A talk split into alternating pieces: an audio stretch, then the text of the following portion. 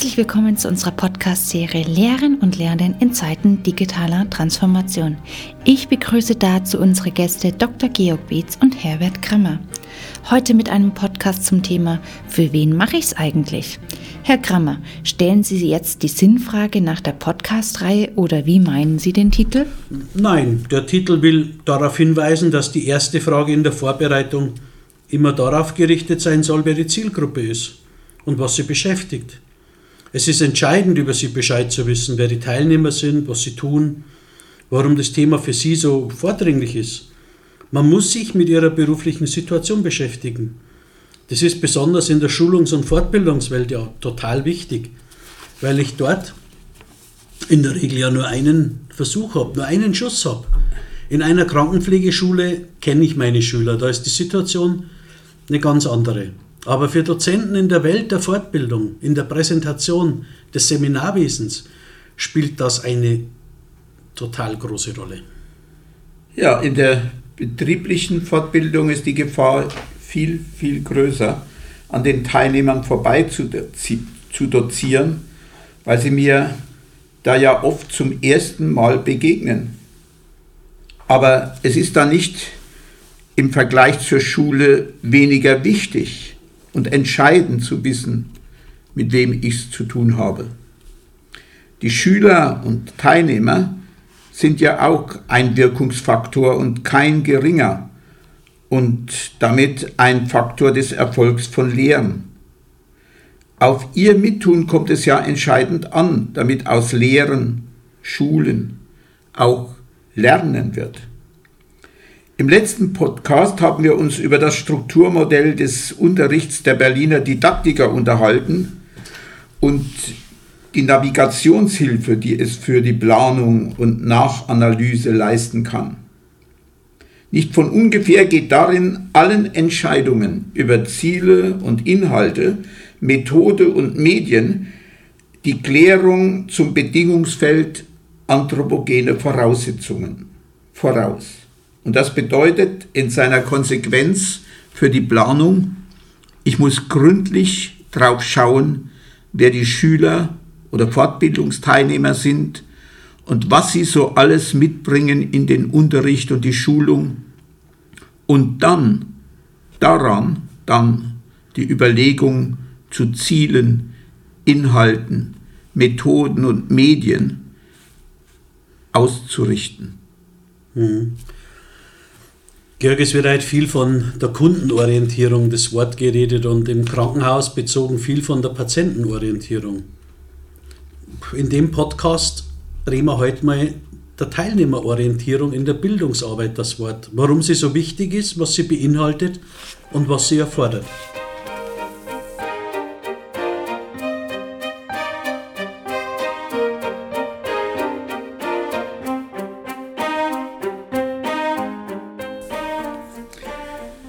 Die Begründung und Notwendigkeit der Teilnehmerorientierung ergibt sich für mich aus zwei Gesichtspunkten zum Lehren und Schulen.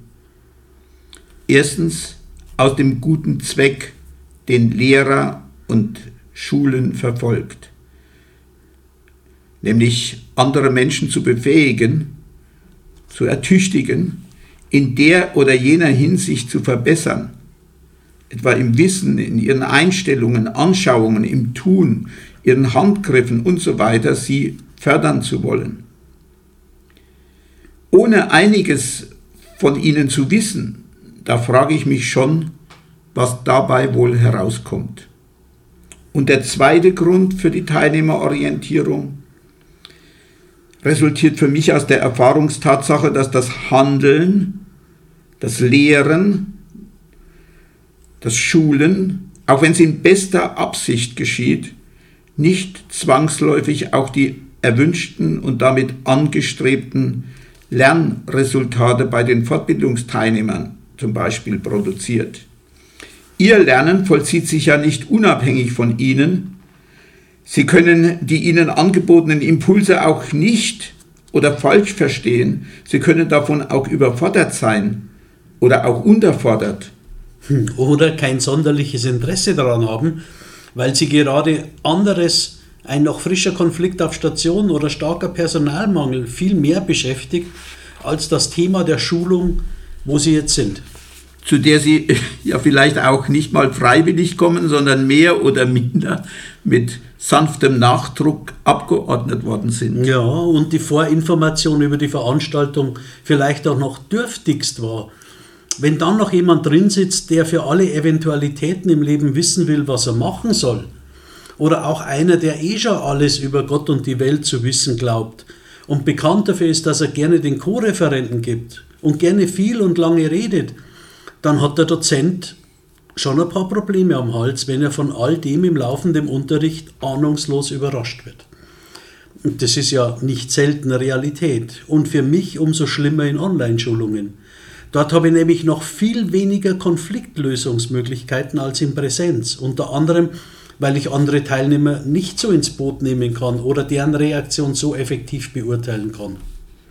Und darauf dann im Unterricht angemessen zu reagieren, sozusagen während des Spiels, den Plan, die Taktik umzustellen, die man sich vorher zurechtgelegt hat, das ist auch für erfahrene Dozenten alles andere als einfach.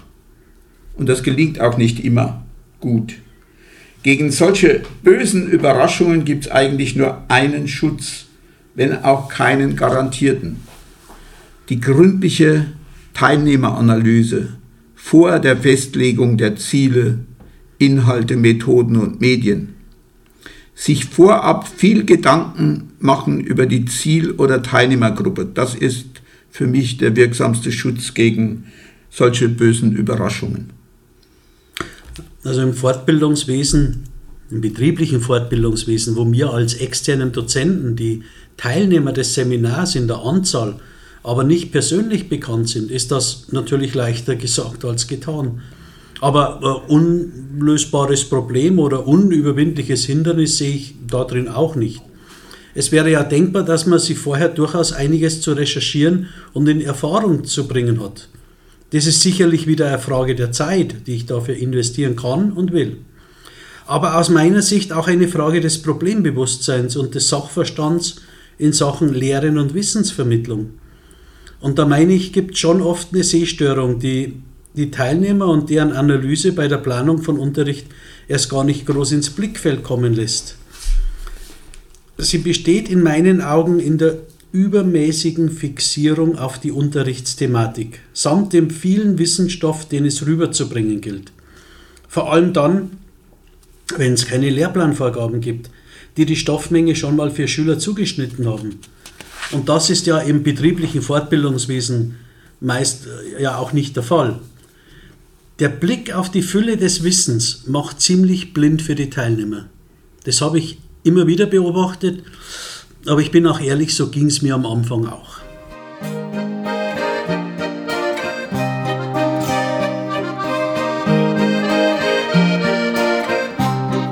Herbert, ich glaube, das geht jedem so am Anfang. Man hat den Lerngegen Lehrgegenstand vor Augen, das Stichwort, das ihn umreißt, zum Beispiel Dienstplan nun machen. Und wenn man Experte ist, kennt man dann eine Fülle von Wissenselementen, die sich um dieses Themenstichwort enger oder weiter herumgruppieren. Und wenn man sich nicht sicher ist, was alles dazu gehört, dann recherchiert man noch und liest auch dies und das noch nach. Und das alles ist ja auch nicht falsch, den Unterrichtsgegenstand gründlich zu kennen, zu durchschauen und sich zu vergegenwärtigen. Es ist wesentliche Konsequenz aus dem Bedingungsfeld soziokulturelle Voraussetzungen im Berliner Modell. Und das darf solides Planen ja auch nicht außer Acht lassen, bevor es über die Ziele, Inhaltselemente, Methoden und Medien der Doppelstunde entscheidet. Falsch ist es nur, wenn man meint, Lehren müsse das alles abbilden und durchnehmen, was es zum Lehrgegenstand zu sagen gibt oder man als Experte weiß. Gutes Lehren ist darum aus meiner Sicht immer auch die Wissensfülle zu reduzieren, eine Auswahl daraus zu treffen. Die Kriterien dafür liefert die gründliche Teilnehmeranalyse. An ihnen hat sich der Unterricht an den Teilnehmern, hat sich der Unterricht stark zu orientieren und darum auch seine Planung. Denn ihnen, den Teilnehmern, soll er ja dienen. Ja, du hast völlig recht gehört und aus meiner Sicht ist deshalb zu fragen, was haben die Teilnehmer an Vorwissen zu dieser Thematik, zu der ich jetzt als Dozent kommen soll? Was kann ich voraussetzen? Wie weit spielt sie im Leben oder im Berufsalltag eine Rolle? Was kommt in ihrem Alltag häufig vor und was ist eher selten? Und aus meiner Sicht ist es auch immer wichtig, wie in der Vergangenheit das Thema im Alltag, in der Praxis behandelt wurde, ob es dazu Diskussionen und Unsicherheiten gab. Aus meinem früheren Handlungsfeld bei Softwareprojekten in Kliniken geht es meiner Erfahrung auch immer darum, dass sich Menschen jetzt mit einer neuen Software wünschen, was sich als besondere Vorteile erwarten würden, was in der Vergangenheit die größten Handicaps waren. Ich denke, über diese Fragen kommt man an den wirklichen Bedarf und man kann mit einem besseren Verständnis auf die Fragen eingehen. Ich denke, es gibt nichts Schlimmeres, als wenn die Teilnehmer das Gefühl entwickeln, dass sich für sie im Alltag nichts ändert. Für mich gehört zur Teilnehmeranalyse, Herbert, auch noch zu fragen, mit welchem Interesse, welcher Lernbereitschaft, welcher Motivation kommen die Teilnehmer zur Schulung, mit welcher Vorinformation dazu, auch ob sie sich fremd sind oder bereits kennen und vieles mehr noch. Es gibt für die Teilnehmeranalyse keine Frageliste zum Abhaken. Aber die genannten Fragen machen, denke ich, deutlich, es geht um viel mehr als nur darum zu wissen, wie viele Teilnehmer es sind, was ihre Funktion im Betrieb ist oder wie sich die Lerngruppe nach den großen Bereichen Verwaltung, Pflegedienst, Ärzteschaft zusammensetzt. Was ja auch nicht wichtig ist, nicht unwichtig ist, wenn ich Beispiele oder Übungsaufgaben mit Bezug zur Alltagswelt der Teilnehmer in meine Schulung einbauen will. Ja, Im Prinzip, Georg, geht es doch darum, sich bei der Teilnehmeranalyse sich möglichst gut und tief in die Teilnehmer einzudenken und einzufühlen. Und auf dieser Basis dann vor diesem Hintergrund her meine Lehreinheiten zu planen und damit die Gefahr zu verringern, an ihnen oder an ihrem Bedarf vorbei zu lehren. Ja, es geht darum, die Gefahr zu verringern. Gut, dass du das sagst. Den vollen Schutz gibt es nämlich auch mit der besten Teilnehmeranalyse nicht. Ich komme da wieder mal mit dem Vergleich zum Fußballspiel. Da haben sich die Trainer in der Bundesliga stundenlang Videos von Spielern der nächsten gegnerischen Mannschaft angeschaut, deren Stärken und Schwachstellen erkundet, erkundet und auf daraufhin ihre Taktik ausgeklügelt und dann spielt die gegnerische Mannschaft völlig anders als es die Analyse hat vermuten und erwarten lassen. Ja, aber ich glaube, äh, auch wenn es so ist, aber ich glaube, kein Trainer käme deswegen auf die Idee zu sagen, also beim nächsten Spiel mache ich keine Analyse mehr meiner, meines Gegners und sich nicht mehr informiert über den nächsten Gegner. Ja, es, es sind wirklich nur Mutmaßungen über die Schüler oder Fortbildungsteilnehmer, auf die man die Planung baut. Und da kann man, das liegt in der Natur der Sache daneben liegen. Das gehört einfach dazu, aber Lehrer und Dozenten, die dennoch nicht darauf verzichten, sich gut kundig zu machen, da bin ich mir sicher, die sind insgesamt auf Dauer weit erfolgreicher. Sie verringern das Risiko, munter an den Köpfen und Herzen und dem Bedarf der Teilnehmer vorbeizudozieren. Aber Lehrer oder Dozenten, die dennoch nicht darauf verzichten, die lehren, da bin ich mir sicher, insgesamt weit erfolgreicher. Sie verringern das Risiko, munter an den Köpfen und Herzen und dem Bedarf der Teilnehmer vorbeizudozieren. Und das Lehren an den Erwartungen, Vorkenntnissen, der Motivation, der Lebenswirklichkeit und den Fähigkeiten der Schüler vorbei, das bekommt dem Wirkungsprozess nun wirklich nicht gut. Das schmälert erheblich, enorm den Lernertrag. Und das drückt natürlich auch auf die Stimmung und Zufriedenheit schon während, glaube ich, der Schulung und natürlich auch danach bei den Teilnehmern, glaube ich, und auch beim Dozenten. Der will ja auch sein Bestes geben. Ja. Oder wollte es. Und damit, Georg, sind wir wieder beim Unterschied zwischen dem Schullehrer, der täglich äh, und mehrfach wöchentlich in Kontakt mit seinen Schülern ist und quasi seine Pappenheimer mit der Zeit kennt, und dem Dozenten in der innerbetrieblichen Fortbildung, dem die Teilnehmer fremd sind und der meist nur einen Versuch hat und auch sonst oft noch anderes tut und nicht nur schult, wenn ich hier an die Consultants meiner früheren Firma denke. Ähnlich ist es auch bei einem Arzt, der ein paar Stunden Unterricht an der Krankenpflegeschule gibt. Da liegt wirklich ein großer Unterschied und auch ein Wunderpunkt des Fortbildungswesens. Wobei ich sagen muss, ich bin mir nicht sicher, dass auch alle klassischen Lehrer sich immer an das Prinzip der Schülerorientierung halten, es ernst nehmen in der Vorbereitung auf ihren Unterricht so ernst nehmen, jedenfalls wie sich es eigentlich gehört, weil es ja letztlich um die Förderung der Schüler gehen müsste.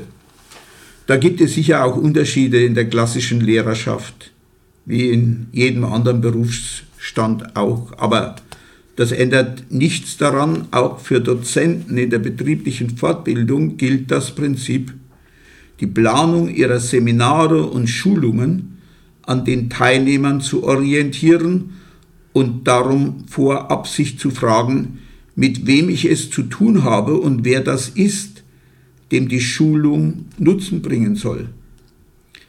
Aber ich gebe gerne zu, der Dozent in der innerbetrieblichen Fortbildung steht da wirklich vor einem Problem. Wobei, Georg, unlösbar ist das Problem allerdings nicht, vor der Schulung sich über seine Teilnehmer kundig zu machen. Vorausgesetzt, man hat die Bedeutung fürs Lehren voll eingesehen und bejaht.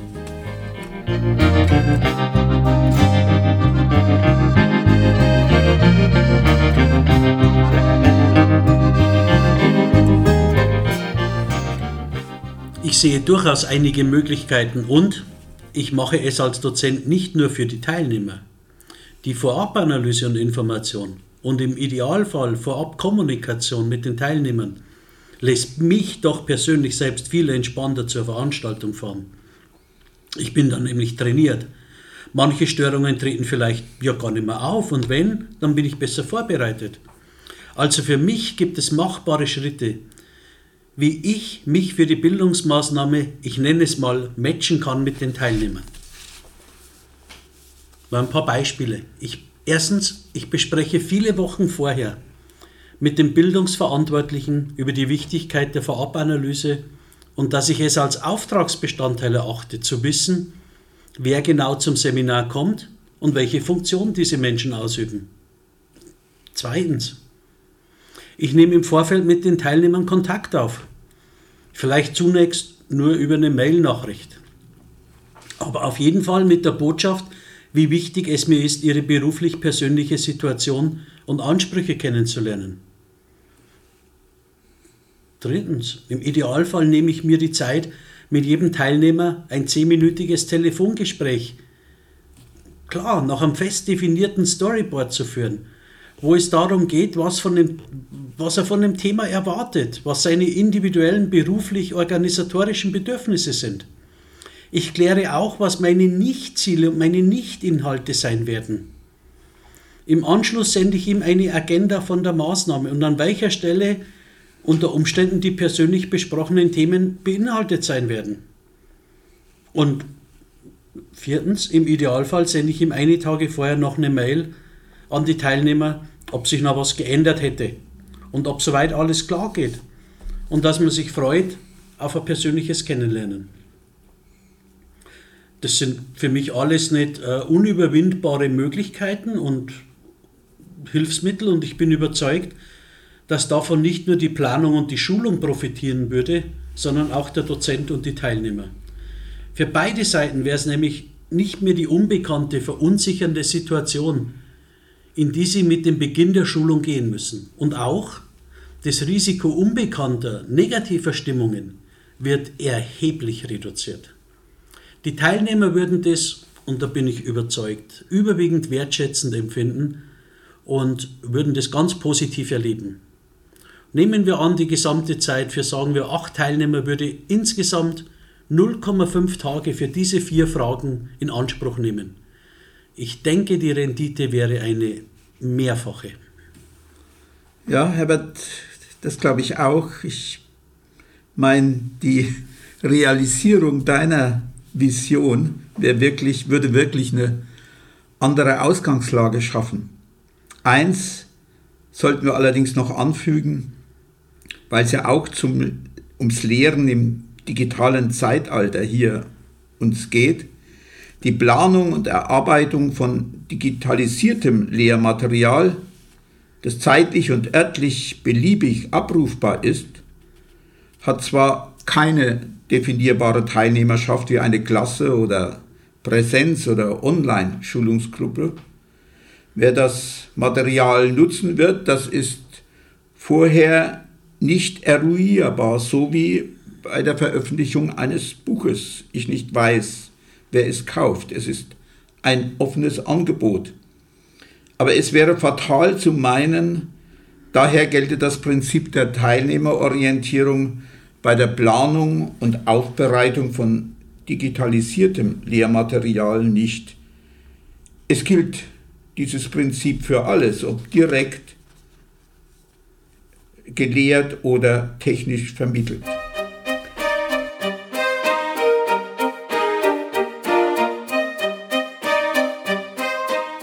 Das war es auch schon wieder mit dieser Podcast-Folge. Vielen Dank fürs Zuhören.